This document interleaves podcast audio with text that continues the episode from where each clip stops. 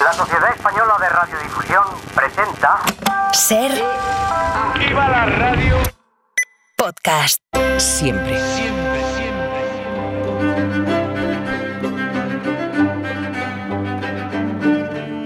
Buenas tardes, Nieves, ¿cómo estás? Hola, Carlas, muy ¿Qué tal? bien, muy bien. ¿Cómo estás? Muy Día bien. después de la gran gala del centenario de la radio Sí, y de ese programa bonito, especial en el Toreski. Joder, qué bien, qué bonito es esto, ¿eh? de verdad. Oh, Y el contacto con Henchido. los yo- oyentes y... ay, Yo sí que siento eso del orgullo y la satisfacción. Sí, sí, no, no, de verdad, de verdad que sí, de verdad que sí. Bueno, vamos al lío. Va, el episodio de hoy en este Acontece que no es poco eh, tiene elementos, como siempre, ¿eh? tiene elementos muy interesantes, muy singulares. El primero, es que esto es muy chulo, el primero que no resulta nada frecuente que salga a hombros, pues pensamos, un torero de la plaza, no. Un futbolista del estadio, tampoco. Sino que salga a hombros un poeta de un cementerio. Bueno, pues así fue. Tal día como hoy, 15 de febrero de 1837, el poeta era Zorrilla y el que estaba en el cementerio para quedarse, quiero decir, era Larra. ¿eh? Casualidades es. de la vida. ¿sí? Sí, sí, sí, sí. Eh, es una historia, a mí es una historia me divierte mucho, es una historia muy, muy chula. Mm, Pero vamos a empezar situando el lugar exacto Venga. en donde ocurrió lo que vamos a contar. Eh, y todo ocurrió en lo que ahora es el centro de Madrid, pero hace 187 años no Mm. era el centro. Era, estaba ahí, era como eso que decían, todo eso antes era campo, ¿no? Mm. Pues eso era campo. Ahora, ahora mismo, en el número 19 de la calle Fernández de los Ríos, eh, casi en el cruce con la calle Escosura, eh, que es centro, hay una placa de esas que pone el ayuntamiento en las fachadas para, para decir eso de aquí vivió fulanito, aquí murió menganito, aquí pasó tal cosa. Pero en esa placa pone lo siguiente. En estos lugares el poeta José Zorrilla se dio a conocer en la despedida de Larra. Como lugares. Eh, Claro, es que ese es el tema. Si tú conoces la historia de estos dos, sabes a qué se está refiriendo.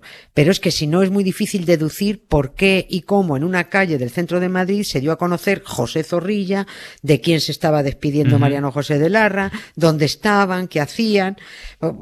Alguien puede pensar, puede que, haya- que aquí había un café o una casa donde se hacían tertulias literarias. claro. Yo qué sé, que Larra se fuera de viaje y, y- y- y fue a despedirse, que Zorrilla montó algún pollo para que todo el mundo se quedara con su cara, yo qué sé. Pues no, no ocurrió nada de eso. Yo no entiendo a qué viene tanta tontería y tanto eufemismo cuando debería decir en esa placa, aquí estaba el cementerio donde el 15 de febrero de 1937, durante el entierro de Larra, se dio a conocer Zorrilla. Ya. Ya está. En vez de decir cementerio, la placa dice en estos lugares. ¿Y eso por qué? No, no se sabe. Bueno, no se sabe porque son unos moñas. En, en- en vez de decir entierro, la placa dice despedida. Pero, Seguramente lo dicen, pues, pues, pues, yo que sé, para que todos los que viven allí, eh, pues que no les dé yuyu, que a la gente le da yuyu, pues sepan los del yuyu que todo ese barrio, todo, absolutamente todo, se asienta sobre miles y miles de huesos, porque toda aquella zona era un gigantesco cementerio formado por seis o siete camposantos. Cada vez que hacen obras en el metro salen miles Claro, de huesos sí, más. sí. Allí hay muertos por un tubo. Uno de ellos, Mariano José de Larra.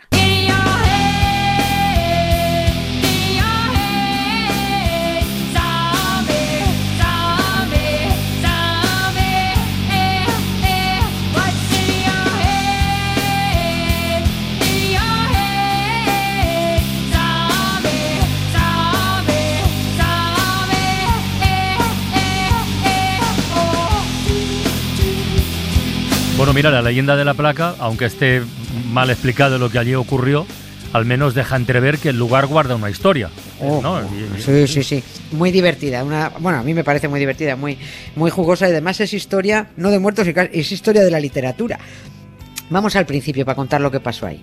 Mariano José de Larra, como bien describió en su momento Paco Umbral, se pegó un tiro contra la sociedad española. Porque era un intenso. Sí, sí, lo, lo escribió así. Era, Larra era un intenso y además un enamorado doloroso. El 13 de febrero se suicidó y es cierto que tenía todas las papeletas para pegarse un tiro porque era un tipo, eh, bueno, la época romántica, era depresivo, sufría mal de amores, le enfermaban además la hipocresía y la corrupción españolas. O sea, Tú te lees ahora mismo aquel, es un artículo, a mí me encanta, es, eh, lo recomiendo siempre, es un artículo titulado El Día de Difuntos de 1836. Y parece que es que no han pasado 188 años, porque dice, dice en ese artículo, ¿dónde está el cementerio? ¿Fuera o dentro? Un vértigo espantoso se apoderó de mí y comencé a ver claro. El cementerio está dentro de Madrid. Madrid es el cementerio, pero vasto cementerio donde cada casa es el nicho de una familia, cada calle el sepulcro de un acontecimiento, cada corazón la urna cineraria de una esperanza o de un deseo. Buah. Este tío escribía muy bien, Sí, ¿eh? escribía muy bien. Bueno, hoy Larra se deprimiría más porque en Madrid hay más corrupción, menos árboles, menos ambulatorios, pero muchas cañas, eso es verdad. El caso es que Larra, tres meses después de escribir este, este artículo tan dolorido, se largó porque su amada lo, lo plantó. Se pegó un tiro. Era lunes de carnaval. La muerte y el entierro de Larra fue todo un acontecimiento en el Madrid del siglo XIX porque era un tipo muy, muy, muy famoso. Y de hecho, de no haber sido tan, tan famoso, el cuento es que habría terminado de otra manera muy distinta. Ni entierro, ni zorrilla, ni placa, ni leche, ni nada.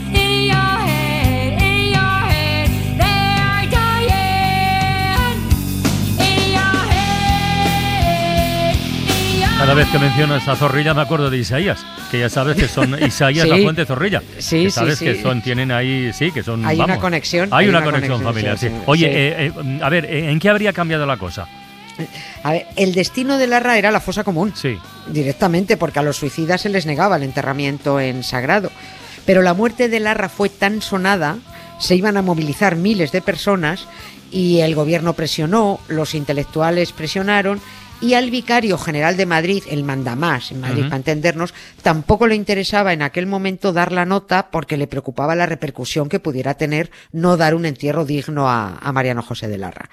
Ahí anduvo listo cuando el párroco de quien dependían las exequias de la, de la parroquia de Santiago, ahí en el centro de Madrid, muy cerca de, de la Plaza Mayor, cuando el párroco le, le preguntó qué hacer, oye, ¿qué hacemos? El vicario contestó, ¿los locos se entierran en sagrado? ¿Sí?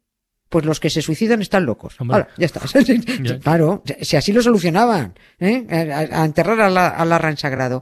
Lo solucionó enseguida porque así lo solían hacer con todos los que tuvieran Mm. enchufe. La fosa común era el destino de los suicidas vulgares, pero los suicidas famosos y los miembros de la familia real, por ejemplo, que alguno tenían, eso los disimulaban y recibían su cristiana sepultura. El velatorio de Larra fue tremendo. Tú ríete del de Lola Flores, ten- salvando las distancias, que estamos hablando de 1837. El de Larra duró dos días, hasta que el 15 de febrero el cortejo fúnebre emprendió eh, camino del cementerio general del norte por la calle de Fuencarral, esa que ahora patea tanta gente apretujada y con ansia de con- viva consumista, ¿no? Pues antes esa misma calle, que lo sepan, era el caminito de todos los cortejos que iban a los seis o siete cementerios que había al final de Fuencarral. Y acompañando ese cortejo, entendemos que iba José Zorrilla, Sí. al que por aquel entonces no debía conocer mm, prácticamente nadie, ¿no? Si hacemos caso de lo que dice la placa. Claro, sí, sí, no es que no lo conocía nadie, nadie, nadie sabía de, bueno, sabía no, nada, no, este tipo no lo conocía. En ese cortejo iba toda la intelectualidad de Madrid y también José Zorrilla, a que efectivamente no, no conocía ni Dios y solo era un jovenzuelo aspirante a poeta. No tenía oficio, no tenía beneficio y con más hambre que vergüenza, eh, este, este chaval se pasaba las horas en la Biblioteca Nacional porque allí se estaba más calentito que en la fría buhardilla donde vivía y que compartía con la familia de un, de un cestero. Ni siquiera había cumplido 20 años todavía, José Zorrilla. El 13 de febrero, el día del suicidio de Larra, eh, el amigo de Zorrilla, un tipo que se llamaba Joaquín Masar, que creo que era un cantante de, de ópera, corrió a informarle. Le dijo, "Un tío, que se ha muerto, que se ha muerto, eh, no le diría lo de tío, se lo digo yo, que se ha muerto Larra, ¿no? Y en Madrid es que no se hablaba de otra cosa.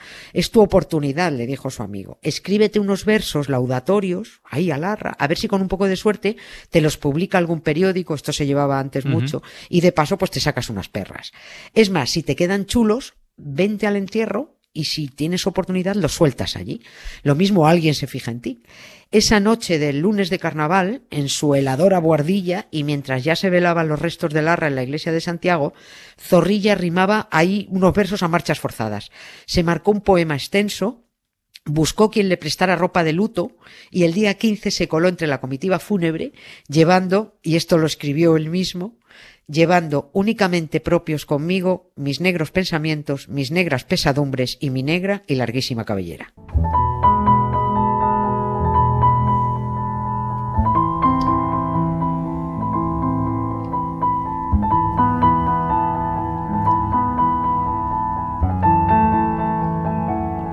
Oye, Nieves, ¿y cómo fue el momento que eligió Zorrilla para, para declamar sus versos? Pues eh, cuando todo, yo te, te cuento porque fue, la verdad es que estuvo muy bien elegido. Cuando todo el mundo llegó a la fosa donde se iba a enterrar a Mariano José de Larra, tal y como era costumbre, pues se había designado a una persona para leer el elogio fúnebre. Eh, esa persona fue el escritor Mariano Roca de Togores, el marqués de Molins, que era muy buen amigo de Larra y que al parecer se puso un poquito pesado con el discurso.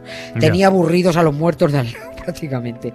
Cuando por fin terminó y el ataúd ya bajaba, iba a tocar tierra, ahí cogió aire ese proyecto de poeta de 19 años, llamado José Zorrilla, larguirucho, pálido, se adelantó, se hizo hueco y dijo, ese vago clamor que rasga el viento es la voz funeral de una campana, vano remedo del postrer lamento de un cadáver, sombrío y macilento, que en sucio polvo dormirá mañana.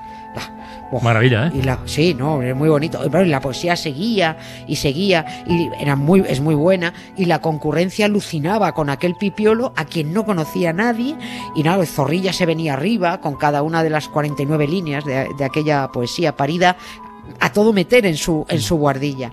Cuentan que de allí José Zorrilla salió a hombros. Qué fuerte. Sí, y así lo llevaron hasta la Puerta del Sol. Hombre, yo no sé si me creo tanto porque hay un trecho larguísimo. Eso iba a decirte, hay Sí, mucha sí. distancia. Sí, sí. Sí, pero además de que es una extravagancia, porque a un cementerio se entra a hombros, pero no se sale a hombros. En cualquier caso, si Larra no se llega a pegar un tiro, igual Zorrilla no habría sido el que fue.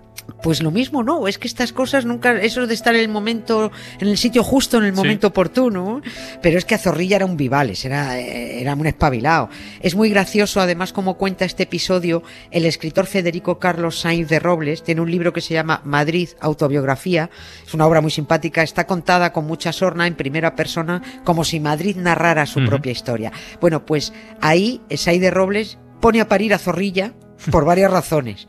Primera, por haberse aprovechado de una situación dolorosa para darse a conocer. Segunda, por llamar sombrío y macilento al cadáver de Larra. Hombre. Sí. Este es que, es que era es muy irónico. Y tercero, por, porque Zorrilla consiguió su objetivo, que no era otro que quedarse con el puesto de redactor en el periódico El Español, que era el puesto que quedó vacante con la muerte de Larra. Oye, ¿y si el cementerio donde enterraron a Larra ha desaparecido, dónde está él? ¿Dónde está Larra? Ah, Lo- los sí. restos, quiero decir. Sí, los salvaron. Sus huesos sí, sí los salvaron. Los de la mayor parte de la gente se quedaron ahí, pero los de ellos se salvaron. Los trasladaron a otro cementerio y de allí luego hubo que trasladarlo a un tercero, que es donde está ahora. Es, está en un cementerio privado, en propiedad de la iglesia, la Sacramental de San Justo. Mira. Eh, mira tú, un suicida en tierra tan hipócrita como sagrada.